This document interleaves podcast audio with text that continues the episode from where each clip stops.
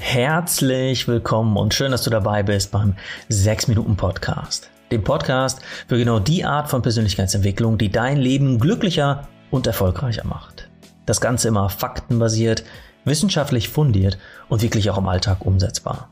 Ich bin Dominik, genauer gesagt Dominik Spenst. Spenst wie das Gespenst, das du schon kennst. Nur eine G am Anfang. Ich bin der Autor der 6 Minuten Journals und freue mich auf die nächsten 6 Minuten mit dir. Vor ziemlich genau vier Jahren habe ich mich dazu entschieden, diesen 6 Minuten Podcast zu starten. Und dann ein halbes Jahr später habe ich genau die gleiche Entscheidung nochmal getroffen und dann nochmal und nochmal. Der 6-Minuten-Podcast war zwar immer schon ein Herzensprojekt, bei dem meine Augen geleuchtet haben, wenn ich davon gesprochen habe, aber ich habe immer wieder gewartet, bis endlich der ultimative, der perfekte Zeitpunkt dafür kommt. Letztlich hat es ziemlich lange, eigentlich viel zu lange gedauert, bis dieser Podcast tatsächlich Ende 2022 online war. Und ich habe immer wieder Gründe gefunden, heute nicht anzufangen wie zum Beispiel den Aufbau meines mittlerweile 20-köpfigen Teams rund um die 6-Minuten-Journals oder wie der Kinderwunsch von mir und meiner Frau. Und vielleicht kennst du das auch, obwohl du etwas willst, wartest du trotzdem darauf, dass der perfekte Zeitpunkt kommt oder dich die riesige Motivationswelle überschwemmt, um endlich anzufangen. Und ja, Motivation ist auch wichtig, wenn es darum geht, mit etwas zu beginnen, aber Motivation funktioniert ganz anders, als man denkt.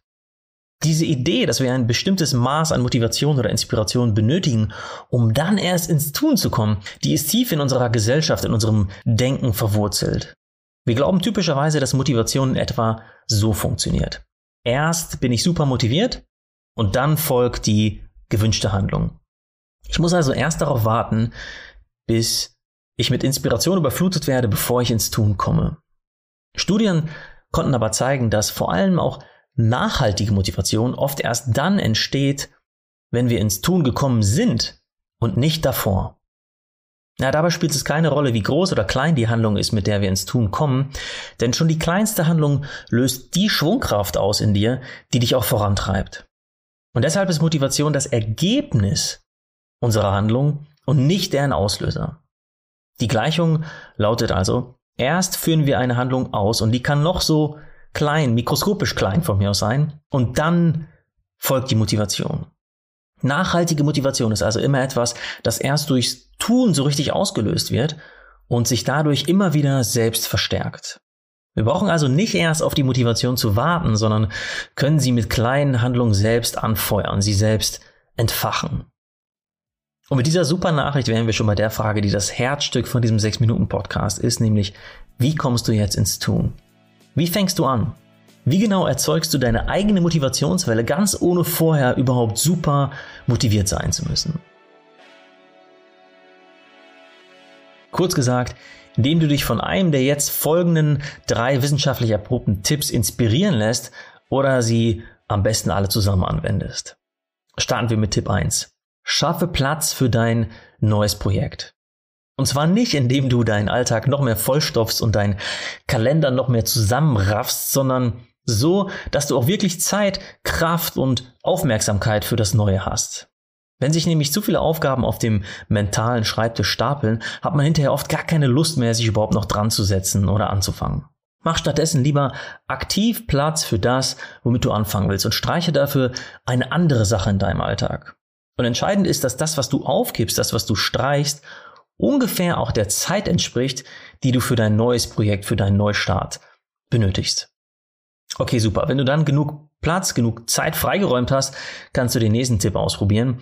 Jetzt geht es darum, wie man den Ball ins Rollen bringt und zwar, indem du so klein wie nur möglich anfängst.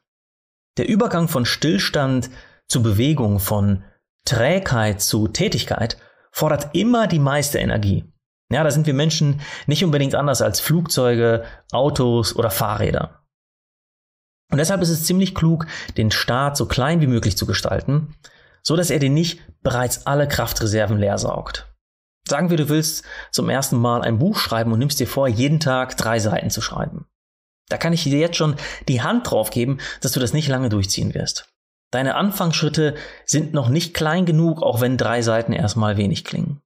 Grundsätzlich gilt, je größer und vielleicht auch überwältigender die Aufgabe ist oder dir vorkommt, desto lächerlich, lächerlich in Anführungsstrichen, kleiner sollten die ersten Schritte sein, denn so addieren sich viel mehr Mini-Erfolgserlebnisse zusammen. Also super, du hast das Schreibprogramm geöffnet, ein Schritt ist geschafft. Und jetzt kommt noch die Überschrift, auch geschafft, perfekt. Dann kommt der nächste Schritt, du schreibst den ersten Satz, wunderbar. Ja, das klingt jetzt albern, ich weiß, aber wenn du auf den nächsten Schritt blickst und dir denkst, ach, das schaffe ich auch noch und das danach auch noch, dann kommst du ganz von allein ins Tun. So, jetzt hast du Platz geschaffen und du hast deine Mammutaufgabe klug unterteilt und jetzt wird es noch einmal leichter mit dem letzten Tipp für heute. Verbinde das, was du anfangen, was du starten möchtest, mit einem bestimmten Ort und einer festen Zeit. In der Psychologie wird dieses Vorgehen auch Implementation Intention genannt, also Umsetzungsplan. Klingt definitiv im Englischen eleganter. Und dieser Umsetzungsplan jedenfalls ist im Prinzip nichts anderes als ein einfacher Satz, den du dir aufschreibst und der deinen Plan, dein Vorhaben mit einer Orts- und einer Zeitangabe verknüpft. Ja, anstatt dir also zu denken, ich möchte endlich anfangen, Tuba zu lernen, schreibst du dir auf einem Zettel oder in ein Journal deines Vertrauens auf, nächsten Montag um 20 Uhr übe ich Tuba im Pavillon am Park.